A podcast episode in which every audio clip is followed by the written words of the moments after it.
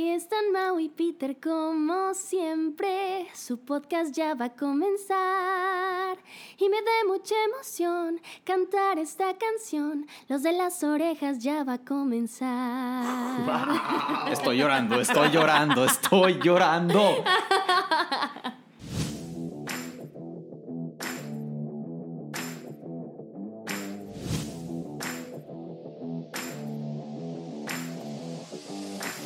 Hola, soy Mau Coronado, un locutor con corona. Me apasionan las películas animadas, el doblaje y obviamente Disney. Hola, soy Peter San, niño Disney, youtuber y obviamente también me encanta Disney. Así que por eso creamos este podcast, para compartirte noticias, teorías, comparaciones, reseñas y nuestras opiniones sobre las películas de, adivinaste, De, Disney. Ah, también entrevistas con actores de doblaje, youtubers, influencers, cantantes, conductores y todo sobre Star Wars, Marvel, Pixar, Fox y, Disney. Así que ponte cómodo, súbele al volumen y abre las orejas. Bienvenidos al podcast de Los de las Orejas, con Mao Coronado y Peter San. ¡Comenzamos! Orejones, ya nos quedamos sin palabras, esto estuvo increíble. Si ya se dieron cuenta, estamos con nada más y nada menos que toda una bella Melly G. ¡Eh! Muchas gracias. Yo estoy con Mau y Peter. Estuvo increíble. Bueno, como ya saben, vamos a tener todo este episodio para hablar de la trayectoria de Meli, todo lo que ha hecho. Entonces, pues vamos a comenzar. Vamos a comenzar. Bienvenidos a un episodio más de Los de las Orejas. Meli, muchísimas gracias por aceptar Ay, la, no, gracias la invitación. Ya, ya era, ya era tiempo de Ya. que nos juntáramos. Ya era hora, ya era hora. Ya era hora. Para, para que quede grabado, es la primera vez también que conozco a, a Meli. Lo mismo pasó con Sammy. Cierto. Entonces, no, pues la verdad sí estoy muy nerviosionado. Este, Gracias. pero no, muchas gracias por, por aceptar la, la- la entrevista, por estar ahorita aquí con nosotros. Yo y pues, feliz. como dijo Peter, vamos a hablar de tu trayectoria en el doblaje, tu carrera artística. Y pues nada, que te luzcas el día de hoy. Ay, gracias. Bueno, yo quiero empezar con algunas preguntas de doblaje. Claro, dime. La primera es, ¿cuál es el personaje que más atesoras? O sea, el que más quieres, fuera de que haya costado lo que haya costado. Mm, yo creo que, bueno, definitivamente el que más atesoro por la cuestión de que eh, crecí viendo ese personaje y ahora me dieron la oportunidad de ser la voz de ese personaje en el live action de La Bella y la Bestia. Eh, la verdad es que ese personaje nunca lo voy a, a superar porque, como te dije, o sea, es parte de mi infancia, es parte de mi vida y yo crecí deseando algún día poder interpretar o, o ser una princesa más bien. Yo creo que toda niña Claro. ve a las princesas a las princesas y dice, yo quiero ser esa princesa, yo, yo, yo quiero ponerme ese vestido, quiero sentirme en el castillo y todo. Y la verdad, Claro. eh, la única forma en la que yo pude, digamos, lograrlo de esa manera, eh, pues fue ponerme en la, en, en- en la piel de, de, de Bella y sobre todo también pues interpretar a, un, a una actriz que es maravillosa, que es Emma Watson. Sí. Pues también, o sea, qué calidad de, de mujer. Claro, definitivamente. Y, eh, y, y, pues sí, o sea, gracias a, gracias a ese proyecto, pues no solamente me abrió las puertas eh, en cuanto a seguir eh, teniendo más trabajo en doblaje, en cuanto a subir otro escalón ahí, Claro. sino también en, en cuanto a mi música, mucha gente que escuchó las canciones eh, en español, pues eh, como están disponibles en plataformas digitales, de ahí pues sale mi nombre y muchas, muchas personas se pasaron a mi música, a mi disco, que también estaba en ese momento pues apenas estrenándose. Y, y literalmente, o sea, fue, fue para mí muchísimo apoyo, ¿no? O sea, de, de parte de muchas personas. No, yo creo que algo increíble el hecho de, digo, ahorita dices subir al siguiente escalón, pero yo creo que fue un escalón bastante alto el Sí, darle sí, voz a Bella. también. O sea, fue un paso bastante, bastante grande que, como dices, toda niña y también, yo creo que en su momento todo chavo en algún momento dice, me gustaría, bueno, en nuestro caso nos gustaría estar en una película, punto. Deja O tú ser un princesas. superhéroe. Exactamente. o sea, sí, no, claro. eso estaría, Brutal. supongo que es igual que contigo con las princesas acá. Imagínate Totalmente. darle voz a un Capitán América, a un Iron Man, a un Spider-Man, sería algo increíble. Entonces, no, pues muchísimas felicidades por, por, por este super logro y la verdad lo hiciste increíble. Lo hiciste muy, muy bien. Yo también tengo una pregunta respecto a tus, a tus personajes. Pues Peter ya te preguntó cuál es el que más atesoras. No sé si tengas alguna experiencia o algo, algún personaje así que hayas dicho, este fue el que más me costó o este es el más... Sí, definitivamente. Bueno, eh, obviamente ser actriz de, de, doblaje tiene, tiene su truco. Claro. Porque inclusive muchos, muchos actores que salen en películas, que, o sea, en telenovelas y todo, y tienen la oportunidad de hacer algún proyecto en doblaje, dicen como, oye, sí está, sí está difícil, o sea, no es cualquier cosa, porque ellos actúan no solamente con su voz, obviamente, sino también con su cuerpo, su mirada, este, sus emociones, así, o sea, las, las acompañan con un, con un movimiento. Claro. Y pues bueno, a mí, eh, en lo personal, em, recuerdo muy bien, tuve la oportunidad de hacer la película de Ladrona de Libros. Ahí, y, pues interpreté al personaje principal, se llama Liesel Meminger. Y pues es una película eh, que que, que, tiene la historia de la Segunda Guerra Mundial, ¿no? Y justamente mi personaje era muy, muy introvertido, o sea, era muy tímido, casi no hablaba y cuando hablaba era súper suave, eh, tenía constante miedo de estar hablando con personas porque, no sé, o sea, ya, ya había sufrido mucho, ¿no? Y, y entonces, bueno, no sé si vieron esa película y no quiero spoilear a las personas que, que no la han visto, pero bueno, sucede en la película algo muy feo. Y me acuerdo que yo cuando la estaba grabando, el director, eh, en, en ese entonces me dirigía a Moisés Iván Mora, que él mm. también es un talentazo de actor. claro. Ajá, este, él eh, me dijo, bueno, vamos a ver esta escena, estás llorando, estás devastada y pues tienes que transmitírmelo, ¿no? Y creo que él ha sido el único, el único director de doblaje que hasta el momento me ha sacado de la cabina y me y me ha, y me ha colocado en ese trance de realmente estar sintiendo el dolor del personaje. Fue lo más difícil porque me dijo, a ver, recuerda algo que te haya pasado tan gacho en tu vida. Y yo pensé en la muerte de, de un familiar. Este, y pues fue la muerte como más impactante que, y la primera, ¿no? O sea, que, he tenido en mi vida. Entonces como que me recordó ese sentimiento. Y, me, y, te digo, o sea, estábamos, estábamos, primero vi la escena y como que intenté hacer eh, el llanto, ¿no? Entonces yo estaba, me decía, no te creo nada.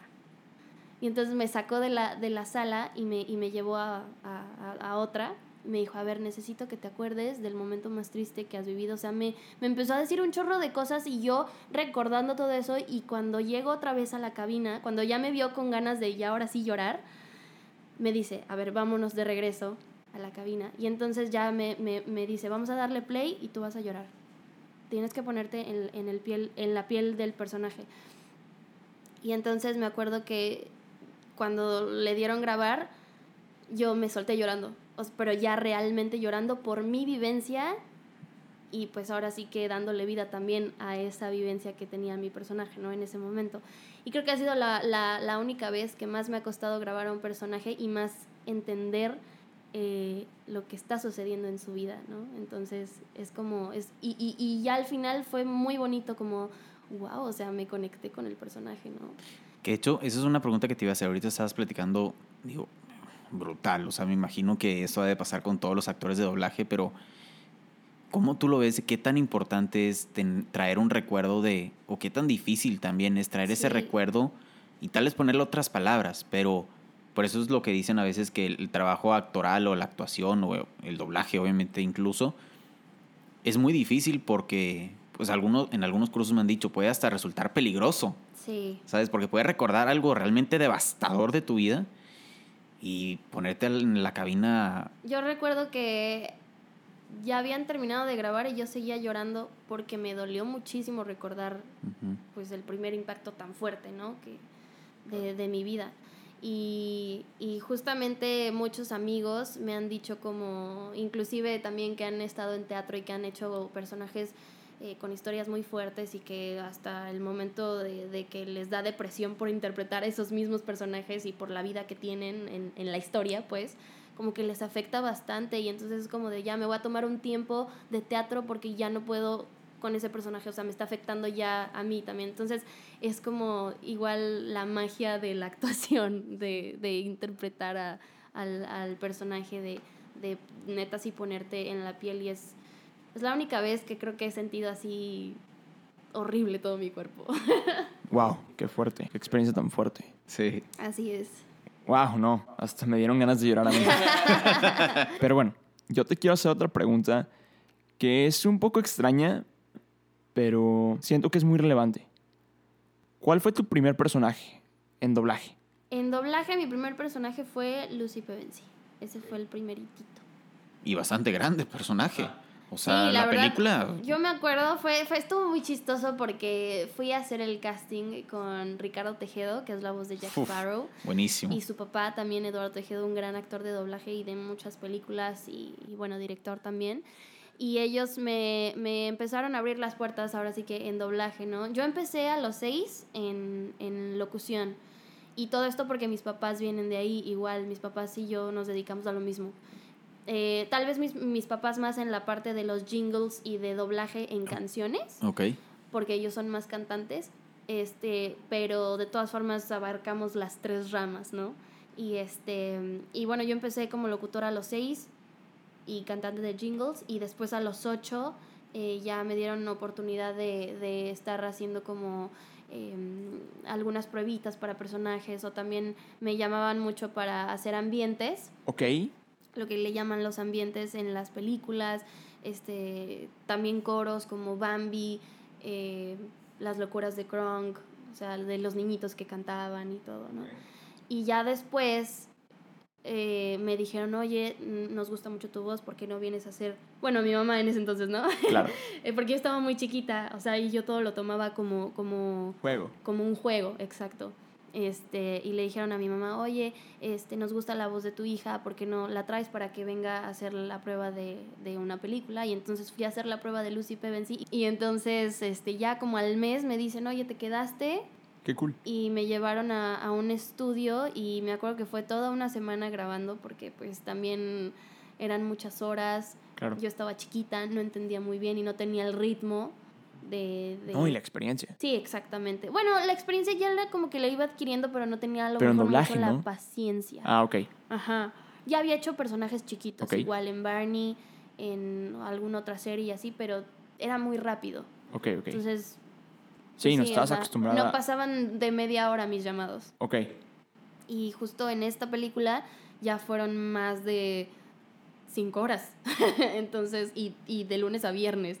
Me acuerdo que falté, yo feliz porque falté toda esa semana a la escuela. Ah, obvio, obvio.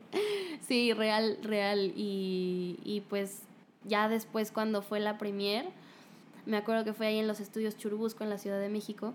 Y, y estuvo padrísimo porque todo, todo lo, lo decoraron, la temática era Narnia. Ok. Pasabas por, por la, no era la alfombra roja, era la alfombra de nieve. Ah, qué padre. Sí, estaba Roger de Zapping Zone y yo así de, mamá, está del de Zapping Zone aquí. No así, manches, sí. sí. Sí, cañón. Y él, me, y él me entrevistó por primera vez en mi vida. Roger. Sí, Roger, Roger González me entrevistó. y este, y me acuerdo que entrabas así por, eh, eh, por el cuarto, veías el ropero, en el ropero habían personas que te daban este cobijas, Qué pasabas por, por, por los, los abrigos también, luego eh, ponían árboles y todo, y luego ya llegabas al mundo de Narnia y estaban las campañas de la, de la islita donde estaba Aslan. Este, Wow. sí, maravilloso. Y luego me topé con Kalimba, me tomé una foto con él. Qué y cuando empezó la película, yo real, o sea, no podía y me quería salir porque quería, ahora sí que vomitar. porque no podía con tantas emociones. Y ya después Claro. fue como de, ay, qué chido, ya está mi voz ahí. Pero como que no, no, lo, no lo procesaba. Qué padre experiencia, la verdad. Casi me vomito, pero estuvo, No, no, no. chido. Me refiero a la experiencia de. A mí me gustaría vomitar en esos casos. me gustaría estar en esos momentos de. Sí, exacto. Eso sí vale la pena. Me refiero de que a la experiencia de toda la decoración, todo el. No, hombre, sí, yo soñada y aparte... faltar a la Sí, escuela, exacto, faltar a la escuela. toparte a Kalimba y de que a Roger, ¿no? Pues. La neta, qué, qué experiencia tan padre. No, aparte de lo, de lo de Roger, que para nosotros era llegar a nuestras casas y ver Sí, Zapping Zone, y ver Roger, os- imagínate. Cañón. Sí, y estuvo muy chistoso porque hace... Ah, el año pasado subí un video a YouTube recordando como mis inicios en doblaje y les ponía imágenes así de cuando estaba yo chiquita. y justo subí una parte de cuando Roger me estaba entrevistando, ¿no? Entonces dije, esta fue la, primer, la primera vez que Roger me entrevistó y mi primera entrevista en la vida, este... Y luego, como a las dos, tres semanas, me contacta Roger y me dice, oye, vi tu video en YouTube, ¿por qué no vienes a mi programa? Y yo, jalo. sí, Wow. literal. Yo vi ese capítulo. El año Sí. pasado estuve, estuve ahí con Roger recordando ese momento también. O sea, me quedé sin palabras. Yo tengo una pregunta también sobre alguna experiencia que has tenido con, con tus personajes. No sé, alguna, alguna que tengas como la más chistosa o la más chusca o la más divertida. O la más rara que hayas dicho, bueno, que, no sé qué, no entiendo qué pasó aquí, pero Bueno, una vez me, me llamaron a un estudio súper raro, un estudio al que nunca en mi vida había ido. No era ni siquiera, pues sí, o sea, era un estudio en una casa, pero no era ni siquiera como, como un estudio al que los actores de doblaje frecuentaban. ok. Entonces me llamaron y me dijeron, oye, vas a hacer tal persona, o sea, de, de tal empresa con la que sí trabajaba y trabajo, más bien actualmente. Ajá. me llamaron y me dijeron, oye, es que no tenemos salas, entonces vas a ir a, a este estudio, ¿no? Y era una casa. Y entonces yo, y estaba súper bonito el estudio, o sea, grandísimo y todo, ¿no? Yo creo que era más bien como un estudio de producción musical, Ok. ¿no? Ok. No tanto de doblaje. Pero bueno, o sea, me llamaron y pues fui, ¿no? Y era un personaje nuevo. Y de repente cuando voy viendo mi personaje, y me quedo así como de, es neta que me van a poner esto. Y era una viejita. Y yo tenía, te juro, tenía como 12 años. o sea, es- ¿Qué? te lo juro, o sea. Y yo así de que, a ver, este es mi personaje. Sí, vas a ser a la viejita. Y yo, ¿Por ¿Le qué? están dando el llamado correcto a la Melissa real o, Sí, sí. o sea, sa- ¿sabes? Porque muchas veces también hay otras compañeras que se llaman Melissa y luego me dan llamados de ella y es como de, de ellas. Ok. Ajá, y es como de, a la mera hora es como, ay, no eras tú, era la otra. Y entonces, No sí, puede real. ser. Qué extraño. Y esa vez, no, sí, sí eres tú, sí es el personaje para ti. Y, y nada más tenía como tres frases, pero de Ah. todas formas era una viejita y, y las frases eran grandes. Y fue la primera, la primera vez que me quedé así como... Y aparte era un, un, un proyecto como... O sea, no era para aquí, para México. Ok. Ni... O sea, estaba muy, muy raro. Y pues ya, o sea, como que... o ni siquiera me, me pidieron que hablara como, como viejita. O sea, me pidieron que hablara como yo, tal cual. Pero era una viejita. Qué extraño. Sí, real, real, real, real. Y Wow. fue el llamado más extraño que me han dado en mi vida. ¿Y estuvo bueno el personaje? O sea, si viste la película o el video o no, dónde salió. no, es que no era como... Era como, yo creo que era como algo para alguna empresa o algo Algún video institucional o Algún algo video así. interno, Ya. exacto. Pero de todas formas súper raro, ¿no? Sí. Y aparte una empresa que también pues es, o sea, ¿sabes? Importante y así Claro. me dan, me dieron, me dieron como ese llamado y yo así de, bueno. Ok. Qué, Qué Lo bueno es que me pagaron, pero... Eh, exactamente. Pero- Exacto. Sí, sí, sí, real. Me acuerdo muy bien de eso. Yo quiero empezar a hablar más o menos de tu lado musical. ok. No sé si. No sé si aparte de la Bella has tenido más personajes donde has tenido la oportunidad de cantar. Sí, bastante. Pues mi personaje de Pinkie Pie Ajá. canta en la serie, entonces yo interpreto todas las canciones. Eh, y no solamente también las canciones que cante mi personaje, sino también me, me piden mucho que haga como apoyo en coros y todo. Este, mm, uy, pues, híjole, muchísimos. eh, Más que nada en, lo- en las series o películas que son animadas, he tenido la oportunidad de, de cantar, ¿no? También, ah, para, mm, para muchos openings y endings de estas series de anime. Ah, ok. Eh, hay una en especial que, que, que estuvo muy padre. Eh, fue un proyecto muy bonito, se llama Soy una diosa y ahora qué. Y en, ese, en esa serie yo interpretaba las canciones. Tenía un personaje chiquito, pero mi participación real era más por las canciones. Y estuvo muy padre porque ese proyecto, eh, una empresa de aquí de México, de amigos que son actores de doblaje, se trajeron el proyecto, fueron con los, con, con los japoneses, eh, se trajeron el proyecto y este y, y la serie la pasaban en, en los cines. Entonces cuando salió un nuevo capítulo rentaban una sala de cine y, Wow. ahí, y ahí hacíamos meet and greet, o sea, con todo el, el, El cast. cast. ¿Cómo es grabar anime? Es, es complicado también, ¿eh? O sea, eh, bueno, la parte de las canciones tenía que imitar un poco a la, a la cantante eh, original. Ajá. Ella cantaba como muy así. Entonces era como, soy una niña cansada de estar. O sea, como muy, muy delgadita y aparte como la voz súper aguda.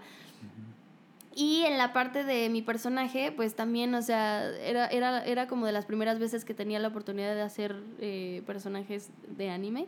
Y de repente, o sea, ellos hablan, hablan, hablan, hablan, hablan, hablan, hablan, y de repente ya, o sea, tú terminaste de decir lo que dices en español y ellos todavía continúan, o Sí. al revés, ¿sabes? Y ellos ya están en otra emoción, en otra Sí, intención. Y... Sí, exacto, Sí, exacto. O en la siguiente frase. Sí, exacto. Y entonces es como muy complicado, pero estuvo muy padre. La verdad, ese proyecto creo que ha sido de los mejores que he grabado en anime.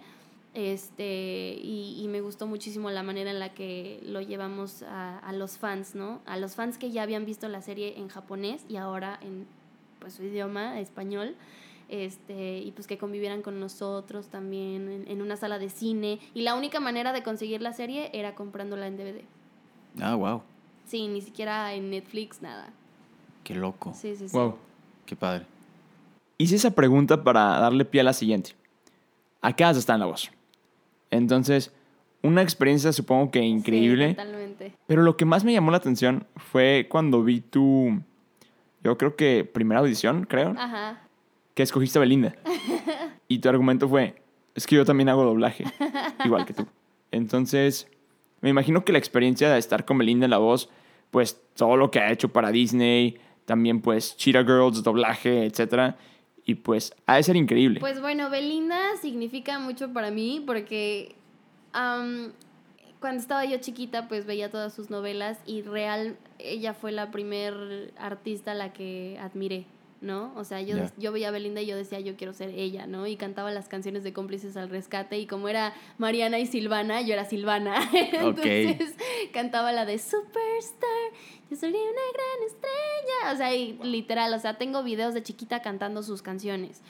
Este, y pues digamos que pues también pues fue mi infancia y luego verla crecer y así. Este, obviamente también agregué otros gustos musicales y ya me fui como por, por otra parte, eh, también en la cuestión de cantautora y todo. Eh, y cuando me entero del casting de la voz, pues dije, yo creo que esta es una buena oportunidad, vamos a intentarlo. Siempre lo había querido hacer, pero por un por X o Y razón, o sea, no como que no se daba o algo pasaba que me impedía como no sé, eh, hacía cualquier otra cosa y no podía pues sí, meterme a- al reality por, por el tiempo y lo que sea, ¿no? Claro. Y entonces este año dije, bueno, va, vamos a intentarlo. Y además siento que es una muy buena plataforma para poder darte a conocer, ¿no? Este, fui a hacer el casting, gracias a Dios canté una de mis canciones favoritas de mi artista favorita que se llama Tori Kelly. Eh, y canté la canción de Nobody Love, está maravillosa, les recomiendo que la escuchen.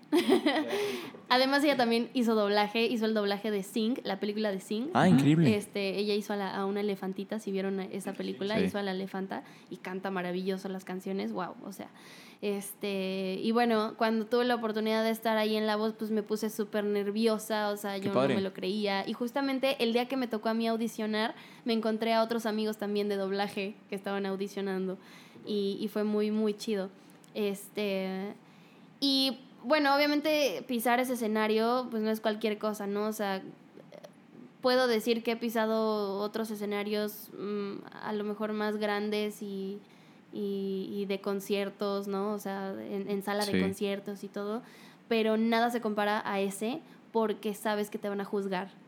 Y además yo soy Literal. ese tipo de persona que a veces se toma las cosas muy en serio, ¿no? Y como eh, le preocupa el qué dirán. Y dije, no, yo quiero romper esa barrera mía, quiero romper también mis inseguridades, o sea, quiero, quiero eh, poder tener más seguridad en mí al momento de estar en un escenario. Y eso es justamente también lo que te enseñaban ahí en la voz, ¿no? A- desde cómo agarrar el micrófono hasta cómo transmitir a la gente, ¿no? Eh, y fue una de las experiencias más increíbles y justo cuando, cuando yo llegué a- al escenario, a mí antes eh, de pasar, un, un chavo de ahí, del staff, me dijo, imagínate que estás en tu concierto. Y, y yo, ok. Y entonces me puse esos zapatos de que estoy en mi concierto y literal no me, o sea, obviamente sí estaba nerviosa por ver las sillas volteadas y a lo mejor que no se voltearan por mí, pero dije, no me voy a agüitar si no pasa nada, o sea, yo con estar aquí ya gané. Y Claro. entonces eh, empecé a cantar y de repente así de la... Y yo le empecé a cantar a la gente, ¿no? A los lados y así, ¿no? Y de repente ya volteo y las cuatro sillas estaban dando vuelta al mismo tiempo y fue así como de, wow, ¿qué está pasando aquí? y, y, y fue maravilloso. Luego al, al momento de terminar mi audición, Montaner y Belinda corren hacia mí. Todavía no, no terminaba de cantar la última nota y Belinda ya me había abrazado. De o que es sea, mía. Sí, sí, sí. y fue un momento maravilloso. O sea, creo que esta experiencia de la voz la recomiendo muchísimo. Y además, em, pues para toda esa gente que se quiere dedicar a la música, que, que, que también se quiere dar a conocer. eh, y no solamente a los, a los primerizos, sino también incluso a los, a los músicos independientes que ya tienen su proyecto. Es una muy buena exposición. Y, y pues sí, o sea, para mí Belinda pues me dio muchas cosas, me, di- me dijo muchas cosas de las cuales nunca voy a olvidar y también de sus enseñanzas y de su experiencia. eh, y pues para mí fue maravilloso estar ahí en La Voz. De hecho, es lo que te iba a también preguntar. Ahorita que, que estás hablando sobre, le estás hablando a la gente prácticamente que, que quiere hacer algo. ¿Qué le dirías a esa gente que nos está escuchando ahorita, que te está escuchando ahorita, que es una artista independiente o primerizo o apenas va empezando o no sabe si, si sacar su primera canción o su primer disco O quiere hacer doblaje. o quiere hacer doblaje, pero también más, más a la parte artística. ¿Qué le dirías a esa gente que me, me puedo ver relacionado porque me imagino que si hubiera una competencia o un evento así de grande para algo como el doblaje, yo estaría muerto de miedo. Y posiblemente me costaría el decir, ¿sabes qué? Me voy a aventar, voy a hacerlo. ¿Qué le recomendarías a esa gente que está, sí, pero no sé, es que no sé si canto bien, sí me gusta, pero no estoy seguro? Que siempre están con el miedo al que dirán. ¿Qué les dirías para Pues, motivarlos? Mira, en mi caso y en, y en mi experiencia, yo creo que lo mejor que puedes hacer es aventarte a hacer las cosas. Nunca desperdiciar un día eh, quedándote en tu cama pensando en si lo hago o no lo hago, no hazlo, porque una decisión es una vida diferente. Si dices que no, pues ya, tu vida se va a ir por ese camino, ¿no? Pero si dices que sí, pueden pasar muchas cosas y a lo mejor ni te lo imaginas, ¿no? O sea, Sí. a mí me han pasado muchas cosas de que un día, por ejemplo, eh, no sé, hasta en lo más X, que es una comida con algunos amigos, ¿no? Me invitan a, a tal comida y digo, ay, no, es que me da flojera, qué, qué flojera manejar, qué flojera pedir Uber, no, mejor, bueno, ok, está bien, sí voy. Y resulta que en esa comida va una persona que me puede ayudar con mi proyecto o, o no sé, o sea, con cualquier otra cosa, ¿no? Sí. Em, y yo, yo lo que siempre digo es que se atrevan a romper el silencio. Yo tengo una canción de mi primer disco y así se llama mi, mi primer álbum, se llama Rompiendo el Silencio. Y es chistoso porque esa canción yo no la compuse, Wow. pero es una idea que yo cuando, en ese momento cuando estaba haciendo mi primer disco con mi productor, le, le dije, oye, es que, em, pues no sé, tengo miedo de que ahorita soy actriz de doblaje, estoy haciendo mis canciones, pero no sé que también van a tomar mis fans de doblaje, mis canciones, ¿no? Y entonces le dije como quiero hacer una canción de que ya estoy cansada de porque en ese momento igual también como que no era no no se estaba haciendo tan viral el hecho de que la gente conociera a los actores detrás de, de las voces de Sí. los personajes, ¿no? Entonces para mí era como un poco difícil porque de repente tenía miedo de y si no les gusta mi música y si no les gusto, si, ¿sabes? Y entonces lo mejor que pude haber hecho fue literalmente romper el silencio, o sea, romper eh, el hecho de que soy una actriz que a lo mejor en la sala de cine, cuando, cuando estoy ahí y estoy escuchando yo mi voz, a lo mejor la gente al lado ni se percata de que soy yo, pero em, pues sí, ¿no? Me decidí a aventar y dije, pues va, vamos a sacar mi disco, vamos a ver qué tal reacciona la gente y reaccionó para bien, gracias a, gracias a Dios. Y, y, y, pues no me, no me he detenido y ya no me puedo detener a estas alturas, ¿sabes? O sea, Claro. eh, y, y cada paso pues a, a lo mejor ha sido un poco lento eh, el proceso, pero todo ha sido bien cuidado. eh, y, y es lo único que les puedo decir a la gente, ¿no? Que se aviente a hacer las cosas, que no tenga miedo y sobre todo que se prepare. Creo que la preparación también es un, un factor muy importante. eh, y pues sí. Excelente. Increíble. Me quedé sin palabras, lo siento. pues sí, es que una, una, una decisión es una vida totalmente diferente. Ténganlo Claro. en cuenta. No, me sentí súper identificado. O sea, Un día tomé un taller con Nacho Yentada y al día siguiente estaba haciendo un podcast con Mau Coronado. Exacto, exacto. O sea, Claro. esas son historias de vida que la gente necesita escuchar, ¿no? Porque hay muchas personas allá afuera que a lo mejor no creen en sí mismas y necesitan decirles que sí se puede. Exacto. Wow. Entonces, orejones, ahí está. Aviéntense. Si tienen un proyecto en mente, en la cabeza que quieran hacer, adelante, no pierdan nada. Como quien dice, el no ya lo tienen. Sí. Ahora Entonces- les tengo que ir por el sí, exacto. Exacto. Y romper el silencio. Así es. Y rompe, exactamente, bien dicho. Y bueno, bien dicho, bicho. Y bueno, ya para terminar, habíamos, estábamos platicando antes de, de empezar a grabar que, bueno, nos empezaste a contar sobre una experiencia bonita y, y me gustaría que nos contaras alguna, algún momento en tu carrera artística por lo que estés más agradecida. Eh, este año empecé eh, haciendo gira en varios estados y esa girita la llamé Show Íntimo con Meli G. De hecho, estuve aquí en Monterrey y Peter fue. Sí, yo fui. Y ahí es donde conocí a Meli. sí, ahí fue ya cuando nos conocimos en persona. Este. Y justo eh, finalicé, finalicé ese tour haciéndolo en la Ciudad de México, en, en un lugar de aproximadamente 130 personas, ¿no? Eh, eh, el, el lugar se llama Foro del Tejedor. Y para mí esta, estaba, yo estaba como con la incertidumbre de se va a llenar, no se va a llenar, Claro. qué pasa, los boletos van un poco lento. Y aparte lo lancé un mes antes. Un mes Mm. antes de, de, de ese show lancé la, la, la venta de los boletos. Y pues no es como lo más adecuado, ¿no? O sea, es como lanzarlo con un poco más de tiempo, pero por la, Claro. la, la premura de todo, se juntaron muchas cosas y lo lancé un mes antes.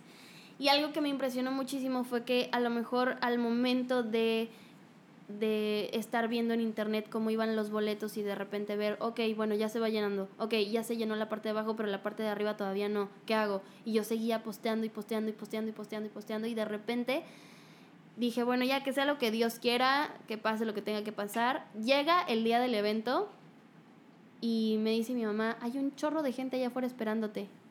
No sé de dónde salió porque, o sea, ya ni siquiera, o sea, y, y, y justamente dos, dos o tres horas antes de que la gente llegara al, al evento, mi mamá seguía checando y decía, es que no se llena la parte de arriba, no sé, qué- no sé qué pasa, o sea, y, y, y yo así de que, pues bueno, ya X, o sea, la gente que quiera venir es bienvenida, ¿no?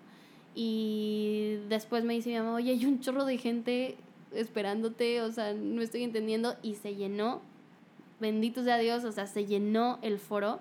Y fue, digamos que mi primer show más grande, ¿no? O sea, y con mi banda, con mis canciones, la presentación de, de muchas canciones que a lo largo de este año, pues, lo que resta más bien las voy a estar lanzando también.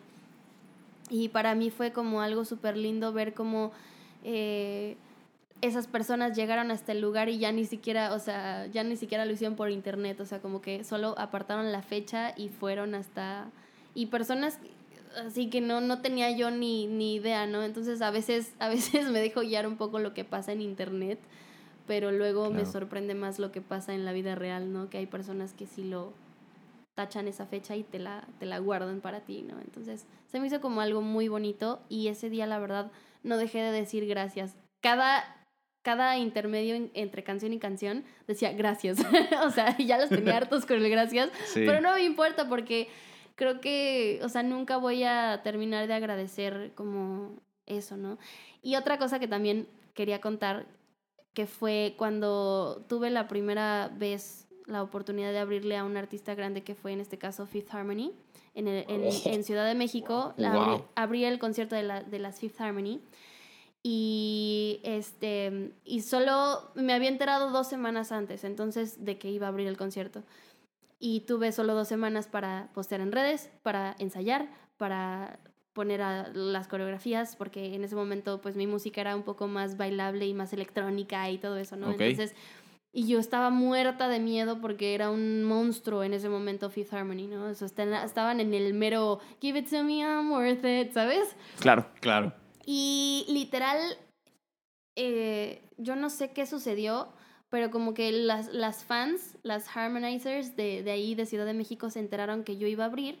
Me empezaron a seguir en redes y todo.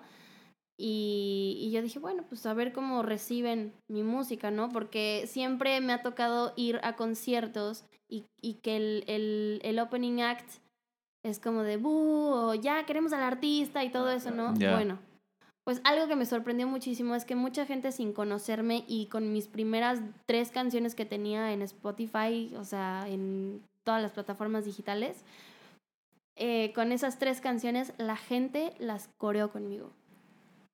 La gente las cantó Wow. conmigo. Sí. Qué padre. Sí, sí, sí. Mi primer sencillo se había lanzado unos meses antes, como dos, tres meses antes. Y, y, y real, o sea, la gente empezó a corear mis canciones. Qué bonito. O sea, hicieron su, o sea, hicieron su tarea y, y bueno, sin que yo les dijera nada Claro. y, y, y como que, o sea, me investigaron y empezaron a escuchar mis canciones y el día mis amigas, mis mejores amigas estaban ahí y me dicen, Melissa, no te puedo explicar cómo, pero estaban coreando tus canciones y nosotras que nos las sabemos desde siempre, o sea, no podíamos creerlo. Nos callamos nosotras dos porque no podíamos creer que estaban cantando tus canciones y real. Qué bonito. Real. Soy, sí, sí. Entonces, para mí eso fue una señal de que ten- tengo que hacer esto toda mi vida. Wow. Sí, sí. O sea, sí, me encantaría que vieran las caras de Peter y mías en este momento. Qué bueno que no las ven. Sí, sí, sí. No, qué, qué bonito, la verdad. Muchas felicidades y, y bueno, pues éxito en lo, que, en lo que te gracias. falta. Pues ahí vamos, ahí vamos. No, te va, te va a ir excelente. Realmente eh, te, estoy, te estoy conociendo ahorita, pero se ve que eres una persona que realmente eres genuina y que te gusta esto que estás haciendo. Entonces, Gracias. pues yo creo que no hay forma más bonita de, de ir avanzando que hacer lo que te gusta. Entonces, así es, así es. pues- nunca, nunca parar. exactamente. Muchas gracias por, por la entrevista, muchas gracias por, muchas por tu gracias tiempo y pues. y muy agradecidos de que hayas aceptado esta, esta entrevista. Ahora nosotros no vamos a parar de decir gracias. gracias, gracias, gracias, gracias. Gracias. Sí, yo creo que esa es una de las palabras favoritas mías y de Peter ahorita. Definitivamente. Gracias. Gracias, Meli. Así es. Entonces, pues sí, otra vez, muchas gracias, Gracias. Meli. Y pues nada, orejones, esta fue nuestra entrevista, nuestra tarde con Meli G. Con M de Meli G. Pero bueno, orejones, ya nos toca despedirnos de esta niña que le volvemos a dar las gracias nuevamente. Y bueno, Mau, ¿cómo nos despedimos? Nos despedimos así. Yo soy Mau Coronado. Yo soy Peter San Y yo soy Melody. y somos los de las orejas. Bye bye. Ay, mi horrible risa al final no lo vayas a poner. Acabas de terminar un episodio más del podcast de Los de las Orejas. Recuerda que te esperamos cada semana con un nuevo episodio. Nos puedes escuchar en Spotify, Apple Podcast y Google Podcast. Síguenos en Instagram, nos encuentras como Los de las Orejas. Muchas gracias y nos escuchamos en el siguiente episodio.